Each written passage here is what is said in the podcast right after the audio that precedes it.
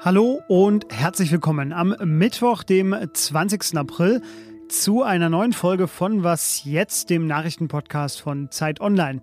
Wladimir Putin forderte jahrelang Sicherheitsgarantien und keine NATO-Osterweiterung.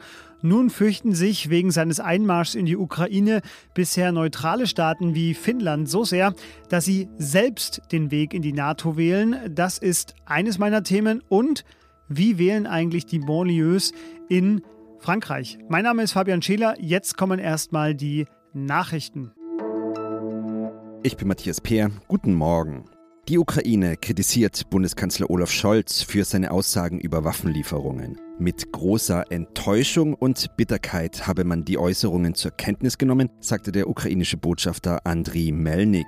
Scholz hat gestern Abend angekündigt, der Ukraine Geld zu geben, damit das Land damit Rüstungsgüter bei der deutschen Industrie kaufen kann. Melnik hält das aber für nicht ausreichend, unter anderem, weil sich auf der deutschen Angebotsliste nach seinen Worten keine schweren Waffen befinden. Er wünscht sich zudem, dass Deutschland Panzer aus Beständen der Bundeswehr zur Verfügung stellt.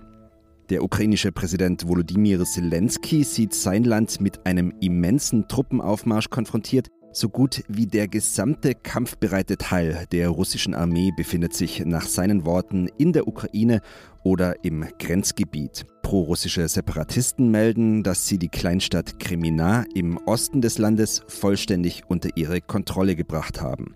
Auch in der Südukraine gibt es Berichte über neue Angriffe.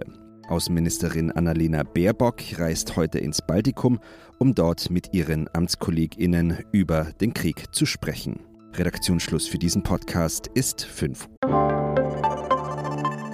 Werbung wie geht es weiter mit der Europäischen Union? Präsidentschaftswahlen in den USA, EU-Parlamentswahlen, geopolitische Krisen und wirtschaftliche Schwierigkeiten. Wir suchen Lösungen für diese Herausforderungen. Am 19. und 20. März auf der digitalen Europakonferenz von Handelsblatt, Die Zeit, Tagesspiegel und Wirtschaftswoche.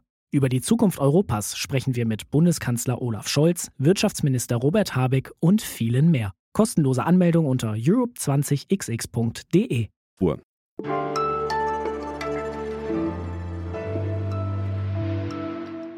Die Kollegen von Spiegel Online haben ein Interview geführt mit dem früheren finnischen Premier, Außen- und Wirtschaftsminister Alexander Stubb. Der sagte dort äh, zwei Sätze, der sagte viele Sätze, aber über zwei Sätze bin ich besonders gestolpert. Zum einen, Finnland wird zu 99,9 Prozent der NATO beitreten und Wer Schwäche zeigt, wird überfallen. Damit meinte er Russland. Das finnische Parlament wird in dieser Woche über einen möglichen NATO-Beitritt des Landes beraten. 1300 Kilometer Grenze teilen sich Finnland und Russland. Und deshalb rede ich heute über einen möglichen NATO-Beitritt der Finnen. Bei mir ist Ulrich Ladurna, Brüssel-Korrespondent der Zeit. Hallo Ulrich. Hallo. Ulrich, der frühere finnische Premierminister Stubb sagt 99,9 Prozent. Für wie wahrscheinlich hältst du denn einen finnischen NATO-Beitritt? Das kann ich jetzt nicht so sagen, aber klar ist schon, dass die Stimmung in Finnland sich gedreht hat seit dem Überfall Russlands auf die Ukraine. Es gab Umfragen ein paar Tage nach der Invasion, also nach dem 24. Februar, die deutlich machten, dass es eine Mehrheit der Finnen gibt, die für den NATO-Beitritt ist. Das gab es noch nie in den letzten Jahrzehnten. Insofern ist es schon sehr wahrscheinlich, ob es dann 99,9 Prozent sein werden. Das weiß ich nicht. Es ist im Übrigen auch wahrscheinlich das Parlament, das darüber entscheidet, ob Finnland beitritt oder nicht. Wie würde denn ein möglicher Beitritt äh, die sicherheitspolitische Lage in Europa verändern? Naja, zunächst einmal würde es im Falle für Finnland äh, von Bedeutung sein, auch für Schweden. Es ist ja auch die Rede von einem möglichen Beitritt Schwedens, die beiden neutralen Länder. Damit würden beide sozusagen eine langjährige Tradition beenden. Es würde sicher den beiden Ländern äh, Sicherheit geben, weil sie dann innerhalb der NATO äh, sind und das für sie auch bedeutet, dass sie von Artikel 5 der Beistandsklausel geschützt sind. Ähm, das ist das eine. Das andere ist natürlich für Russland heißt das, äh, dass sie jetzt, äh, du hast es erwähnt, 1300 Kilometer zusätzlich Grenze mit einem NATO-Land hätten. Also Wladimir Putin, der die NATO immer weit weg halten wollte von sich und von Moskau, hätte nun äh, durch seine, seinen Überfall in der Ukraine das, das erreicht, dass zwei Länder, die bisher neutral waren, der NATO beitreten und die NATO noch näher an Russland heranrückt. Das hat er sich dann selber zuzuschreiben. Ja, entsprechend laut äh, reagierten die Russen darauf. Und zwar haben sie den Finnen und auch den Schweden schon gedroht mit wirtschaftlichen und auch politischen Konsequenzen. Finnland sei nun offiziell Gegner, sagte der frühere Präsident Dmitri Medvedev in der vergangenen Woche. Jetzt ist Russland aber mit dem Krieg in der Ukraine, sage ich mal, beschäftigt. Für wie ernst hältst du denn diese Drohungen? Ich glaube, dass Russland jedem droht, der nicht tut, was es will. Das ist, ja Tradition. Ich habe unlängst ein Interview geführt mit NATO-Generalsekretär Jens Stoltenberg und der ist ja ein Norweger und hat daran erinnert, dass als Norwegen in den 50er Jahren der NATO beitrat, da hat damals die Sowjetunion auch protestiert und mit Konsequenzen gedroht. Das ist gute russische Tradition. Ich glaube, äh, das muss man einfach mit einpreisen. Im Augenblick, natürlich ist das von Bedeutung, weil Russland eine Nuklearmacht ist, aber im Augenblick, glaube ich, ist nicht damit zu rechnen, dass jetzt zum Beispiel äh, Russland Finnland angreifen würde. Es, die finnische Regierung rechnet damit, dass es zu Cyberangriffen kommt, dass Druck ausgeübt wird, vielleicht auch durch Instrumentalisierung von Migration. Das sind Szenarien, mit denen Finnland rechnet, aber äh, nichts, was auf einen äh, größeren Konflikt hinwiese.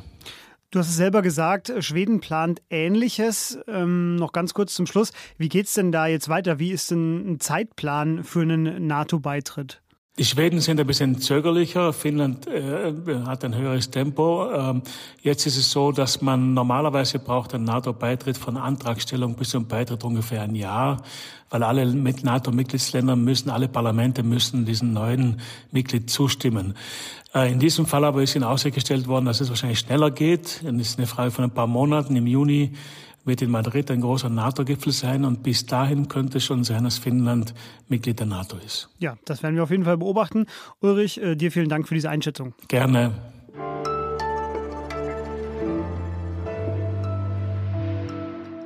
Und sonst so? Eigenwerbung finde ich ja tatsächlich immer etwas schwierig, außer es geht um den Deutschen Podcastpreis. Und mir ist das folgende tatsächlich leicht unangenehm.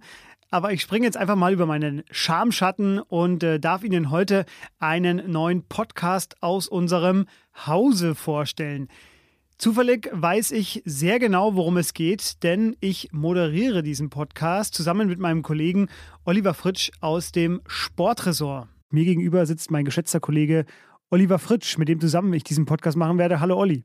Hi Fabi. Ja, das war ein kleiner Einblick. Kicken Kanner, so heißt der neue Podcast.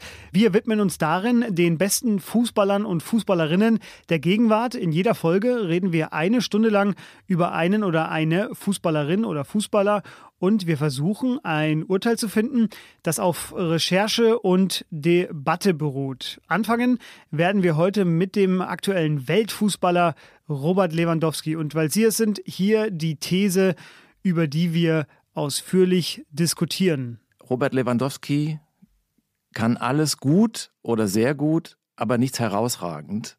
Und er ist der Nutznießer der Dominanz der Bayern. Und das ist ein Zeichen für die Schwäche der Bundesliga. Kicken kann er finden Sie ab heute überall, wo es Podcasts gibt. Und wir würden uns natürlich sehr freuen, wenn Sie da mal reinhören. Also, kicken kann er.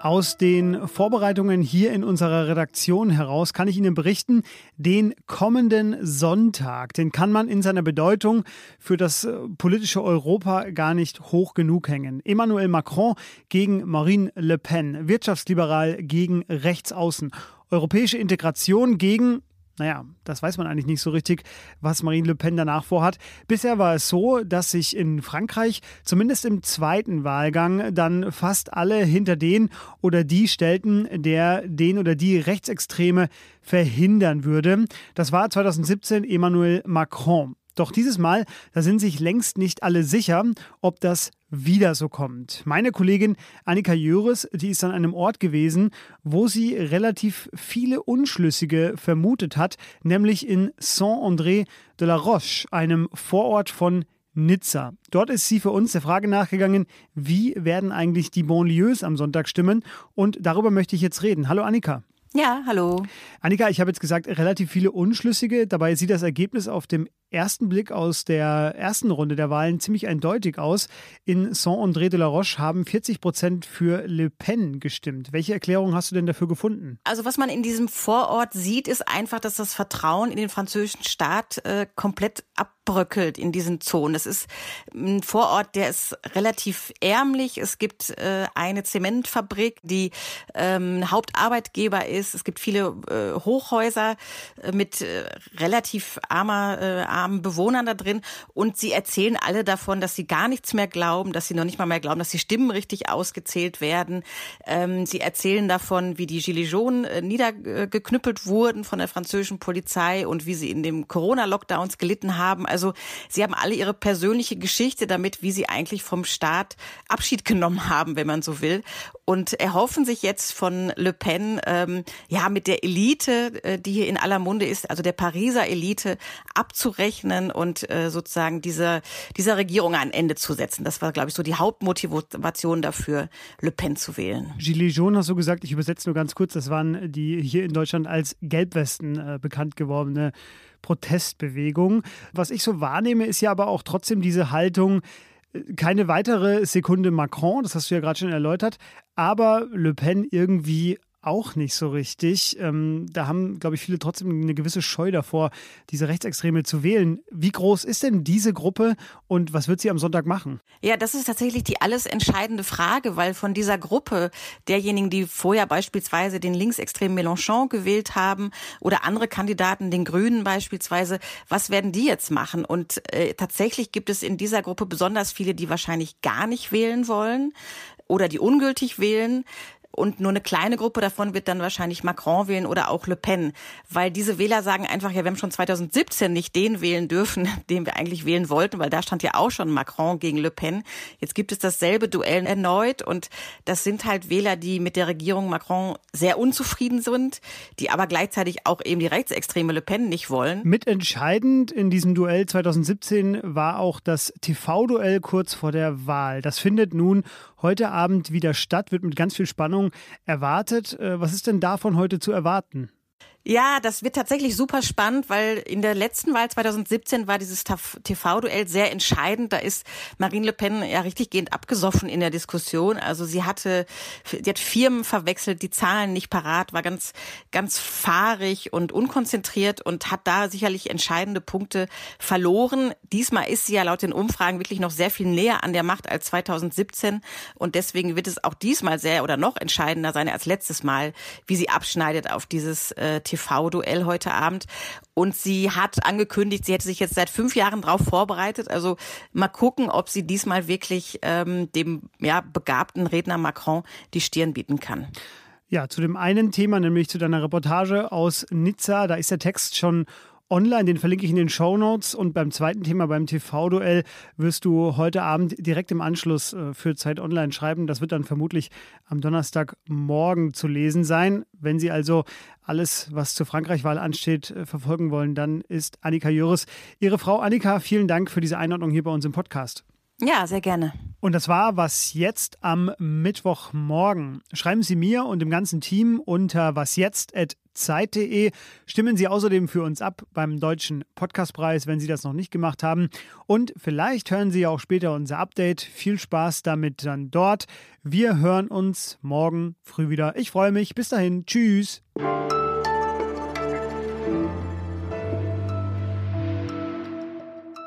Hatten letztes Jahr bei uns das Triell. Manchmal bin ich ehrlich gesagt eingeschlafen. Äh, wie laut wird denn so ein französisches TV-Duell? Ich glaube, das wird tatsächlich sehr spannend. Ich werde nicht einschlafen. Ja, das ist sehr gut.